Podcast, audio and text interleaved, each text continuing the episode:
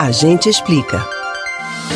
Desde o ano de 2015, as contas de energia passaram a trazer uma novidade: o sistema de bandeiras tarifárias que apresenta as seguintes modalidades: verde, amarela e vermelha.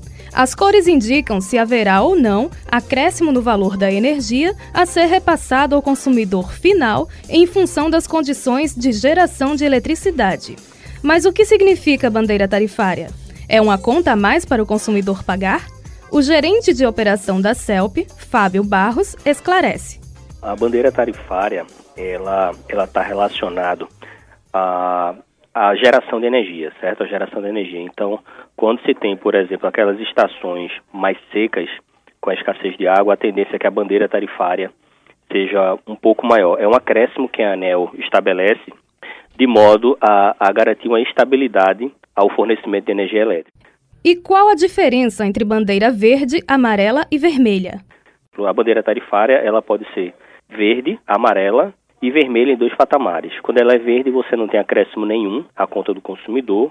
A amarela, você tem R$ 1,50 a cada, a cada 100 kW consumidos. Na bandeira vermelha, patamar 1 seriam R$ 4,00 a cada 100 kW e na vermelha, patamar 2, R$ 6,00 a cada 100 kW. Então, após aí dois meses de vigência da bandeira vermelha, é, a ANEL, na última sexta-feira, é, para o mês de outubro, ela estabeleceu aí uma bandeira amarela com custo de R$ 1,50 a cada 100 kWh consumidos. Quando e por que as bandeiras mudam de cor?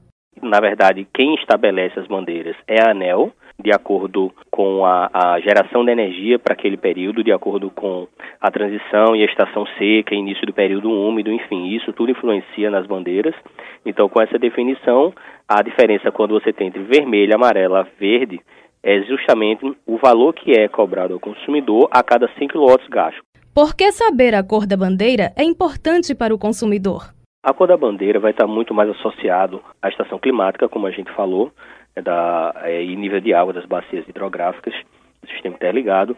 Então, é importante que ele saiba, porque quanto mais consumir energia o, é, é, aquele consumidor, por exemplo, se ele tem um consumo de 500 kWh, ele vai ter um fator multiplicador de 5, né? A cada 100 kW você tem essa relação. Então, ele sabendo disso, o que é que nós sempre orientamos? É que reforçando a, a, a prática do uso eficiente da energia elétrica, fazendo economias dentro de casa. Na verdade, essa é a orientação que a gente reforça quando a bandeira tarifária ela tende a crescer, tipo quando é vermelho ou amarela. Mas a dica que a gente passa de economia de energia de uso eficiente, ela serve para todos os dias. Como o consumidor consegue economizar, principalmente quando a bandeira está vermelha?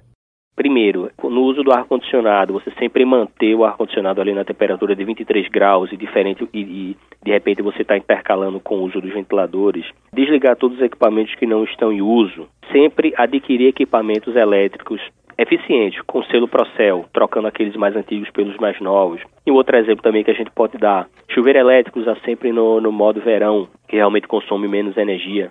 E um outro ponto também, máquina de lavar. Tenta sempre é, é, usar a máquina em sua capacidade máxima para diminuir realmente a frequência de uso. Então, com isso, a gente consegue realmente reduzir um pouco o consumo de energia elétrica e causar menos impacto aí é, para que os consumidores não tenham é, grande influência nas bandeiras tarifárias. No final de cada mês, a Agência Nacional de Energia Elétrica disponibiliza no site o valor da bandeira para o mês seguinte. No site, é possível consultar o calendário anual de divulgação das bandeiras. A bandeira vigente deve ser informada também no site de todas as distribuidoras em até dois dias úteis depois da divulgação pela ANEEL. Betânia Ribeiro para o Rádio Livre.